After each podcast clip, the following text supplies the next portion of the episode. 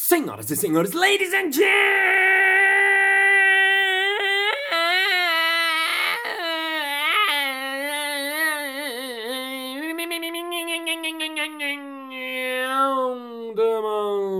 mesdames et messieurs, vigaristas e vigaristos. Está começando mais um Balascast Música.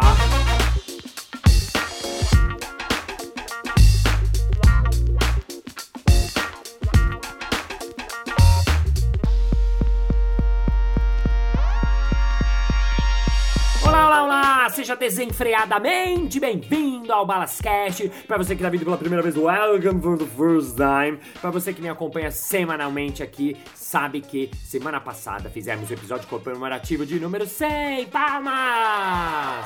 Então esse é o episódio número 101 é o episódio da ressaca, é o episódio do Day After, é o episódio que eu fiquei perguntando, ai meu Deus, foi tão legal, foi tão incrível, e já queria agradecer todo mundo que foi lá ao vivo, teve gravação com plateia, fizemos lá no Teatro Eva Harris, foi muito legal de ver as pessoas lá ouvindo o Balascast, rindo ao vivo, foi, juro, foi, foi uma emoção, assim, foi meio emocionante, lágrimas correndo pelo olhinho, para você que não está vendo aí, mas enfim... Já que na semana passada muita gente me fez pergunta tanto pelo grupo de Facebook, que é um grupo que eu tenho do podcast, uma Balascast, é um grupo que a gente tem poucas informações, poucas coisas, mas ele funciona assim, dessa maneira. E várias pessoas mandaram perguntas e também várias pessoas que foram ao vivo também mandaram perguntas. E eu não consegui fazer todas as perguntas porque eu já fiz um episódio gigante de quase uma hora. Então hoje eu vou responder o que ficou faltando just for you e o episódio começa now.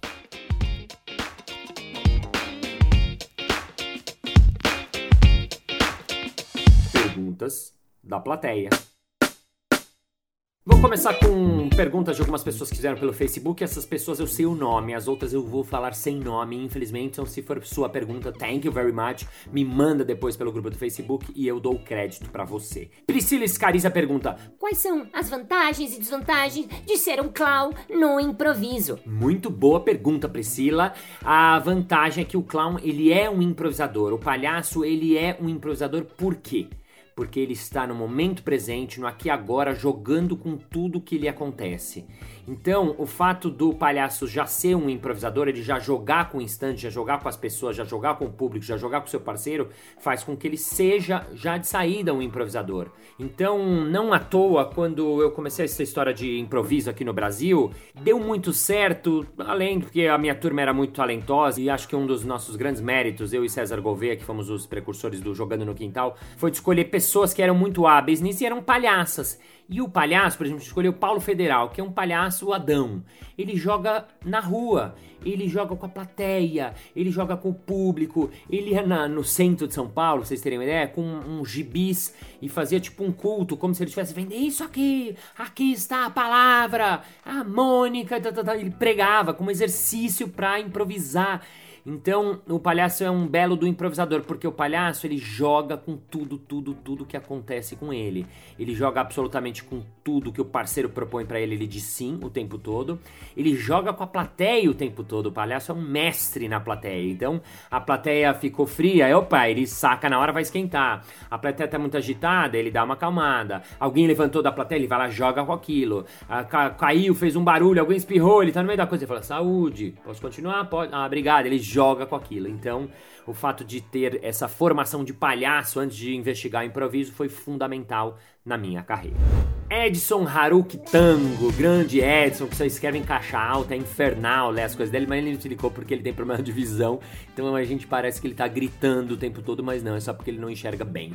Eles perguntam o seguinte: Se você está no palco, espirra e voa a coroa do dente da frente lá na plateia, para tudo! Ou me ajudem a achar o óleo ou fubango, comenta do sequestro e o show continua. Muito obrigado pela sua pergunta mega esquisita, mas eu acho que eu entendi. Ele quis dizer se acontece alguma coisa muito importante, o que, que você faz. Então, no improviso, a gente aprende a trabalhar com o que acontece. Essa lição vale para palestrantes, para qualquer pessoa que apresenta no palco, qualquer coisa que é jogar com o que te acontece. E você tem que fazer o show continuar. Já aconteceu uma vez de eu descer do palco e na descida o meu pé, eu torci o pé. Então eu fiz. Hum! E tive que continuar. Eu, eu fiz o espetáculo inteiro com o pé absolutamente torcido. Quando acabei, eu tive que ir pro hospital, engessar o pé e tudo, porque você tem que fazer a coisa acontecer. E muitas vezes o que a gente faz é jogar com isso. É jogar, é muito bom, né? É jogar, é, a gente joga com o jogo que joga que acontece no jogo. A gente joga com o que acontece. Então muitas vezes a gente explicita isso pra plateia. Hum, acho que quebrei o pé. Poderia ser uma brincadeira. É claro que sem trazer atenção, mas assim, muitas vezes a gente revela pro público o que acontece. Era muito comum no Jogando no Quintal uma cena ser ruim, e eu era o juiz, por exemplo, e o ator fez uma cena muito ruim, eu falava, vem aqui pro meio. Você não tem vergonha disso que você fez? As pessoas pagaram ingresso para ver isso. Aí as pessoas riam, aí ele ficava lá com aquela cara de pateta e tal, mas na verdade esse momento que não funcionou, explicitado, fez com que a coisa funcionasse e acontecesse ali naquele momento presente. Então a gente transforma aquele erro num grande acerto, numa coisa incrível. Essa pergunta é do Kaique Dumont, que é meu roteirista, que ajuda eventualmente no podcast e que escreve vários textos para mim. Ele diz o seguinte: Quem nasceu primeiro, o ovo de galinha ou o ovo de codorna? Hã? Hã? Hã? Muito engraçadinho esse Kaique Dumont, por isso que eu chamo ele para trabalhar comigo, porque ele é daqueles engraçadinhos toscos mesmo. Mas saiba você que o ovo de galinha nasceu muito antes, porque não sei se você tá ligado, mas a codorna ela é da série das aves timamiformes, né?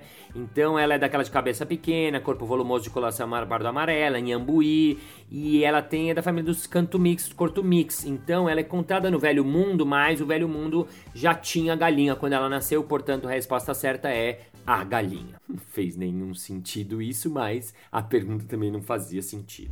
Deodora Martins pergunta: Balas, o que você diria para o Balas de 18 anos? Eu diria: parabéns, Balas, você fez 18 anos.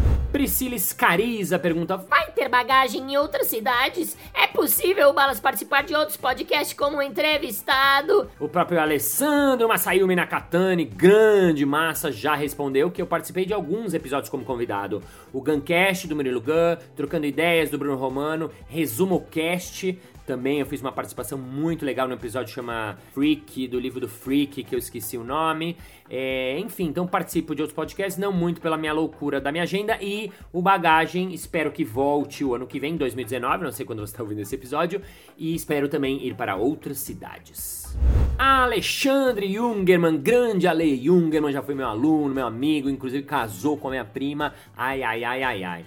Ele pergunta o seguinte: O que as startups podem aprender de mais valioso com a comédia? E o contrário, o que a comédia pode aprender de mais valioso com o mundo corporativo? Muito obrigado, Ale, pela sua pergunta. Eu tô entrando ultimamente muito nesse universo das startups, né? Das novas empresas, dessa nova economia. Tô achando muito interessante porque tem mesmo muita sinergia. Uma, uma coisa de saída que eu vi que já podemos ensinar enquanto improvisadores é a questão do pitch né? Muitas vezes a pessoa tem que fazer um pitch, né? Que é um discurso de vendas curto, um pitch de 2 minutos, 3 minutos, 4 minutos, e eu vejo que as pessoas não sabem fazer pitch, não sabem apresentar. Inclusive, um dos produtos que eu quero lançar chama Impro Pitch, que é o improviso como ferramenta para você fazer melhor o seu pitch. Que é uma coisa que a gente aprende, obviamente, no improviso no palco, e que o cara que tá inventando uma nova empresa que vai ganhar um unicórnio, um bilhão de dólares, vai salvar o mundo, não precisa saber fazer. Mas enfim, é uma coisa que ele pode aprender com a gente. Outra coisa que tem muito a ver, muita sinergia, é essa coisa do erro. Eu vejo que as novas startups elas erram muito rápido e tem essa coisa fail fast, né? Erre rápido. E no improviso a gente erra no primeiro dia de, de curso e já aprende a, a regra que não tem erro, né? Então acho que isso é uma coisa muito legal. Outra coisa que a gente faz muito no improviso, que eles fazem, né? Essa coisa do MVP, né? O produto, o protótipo. Ó. A gente prototipa muito no improviso. A gente aprende muito a, experimentar algo e já colocar em cena para já ver o que acontece, para já colocar de novo em cena para já ver o que acontece. Então a gente trabalha muito com isso. E por último, eu acho que uma coisa que é, é, as startups estão aprendendo é relação, né? Que a relação entre as pessoas é muito valiosa e muito funda fundamental. E no improviso a gente trabalha muito forte isso, né? Relacionar, estar com o outro, jogar com o outro, estar no momento presente no aqui e agora, olhar nos olhos do outro, né? Uma coisa básica, mas quem quer trabalhar numa equipe, num time de verdade, buscar propósito de verdade, né? acho que tem que trabalhar um pouco nessa linha. Então, o improviso acho que tem muito para ensinar para o universo das startups e geral. E para terminar esse episódio, me pediram como desafio duas coisas. Balas, eu queria que você fizesse uma rima de improviso livre. Balas, eu duvido que você faça o Murilo chorar. Porque o Murilo Gun foi convidado no episódio passado, então eu vou fazer as duas, vou fazer uma rima e vamos ver se eu consigo fazer com que ele chore com essa rima, cujo título é improvisado Murilo Gun. Vamos que vamos. Estamos aqui com ele, um cara cheio de estilo. É claro que eu estou falando. O nome dele é Murilo. Ele que trabalha muito, ensina com muito amor, tem milhares de alunos, filósofo e professor. Para quem quiser conhecer ele, não é aqui no Balascast. Pode ouvir o podcast dele que se chama Guncast. Ele ensina gente do Brasil inteiro, ensina de norte a sul. O nome da escola dele é Keep Learning School.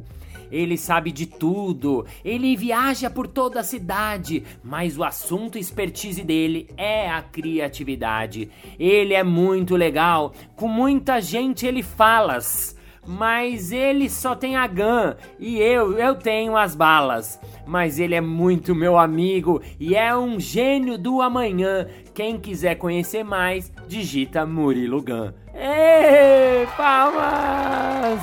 E agora que eu fiz, quero ver o que, que ele achou. Murilo, o que, que você achou, hein? Pode falar, pode falar assim, mega sincero mesmo. Fala, você é demais. Me fez até chorar aqui de ir. Tá quase alagando aqui.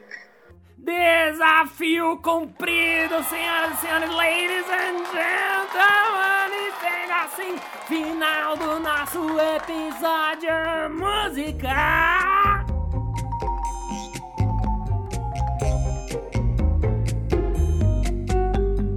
Muito bem, muito bem, muito bem. Chegamos ao final de mais um episódio. Ah, mas na segunda-feira que vem tem mais. Ei! E se você ainda não entrou no Balascast, que é o grupo que tem no Facebook, entra lá. Você poderia ter participado desse episódio. Basta você entrar que eu deixo vários conteúdos exclusivos para você lá. Sendo assim, vamos ao nosso momento merchan.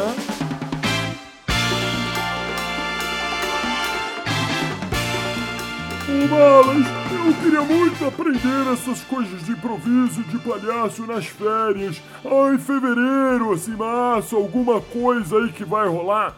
É claro! Em fevereiro e março tem os cursos de férias da Casa do Humor, onde eu vou dar um curso de improviso para iniciantes, vai ter curso de palhaço com a Beth Dorgan e vários outros cursos. Você sabe pelo casadomor.com.br. Isso aí, muito obrigado pela sua paciência, pela sua audiência, pela sua sapiência e pelos seus ouvidos. I'm very happy that you are here, yeah, because you love, love, love my heart and hurt me, and you broke my heart and you leave me because Queen is live and live Queen, and I love you because you listen high, but I can't speak love my life and stolen my love and you not desert me. So you Harper Cat, because you love my love, you remember we love you, and see you next Monday. Bye, bye. É isso aí, muito obrigado pela pessoa. E se você ainda não entrou no grupo, fala... Semana passada foi o episódio comemorativo de 100 episódios do... Episódio comemorativo de 100 episódios é muito, né? muito bom.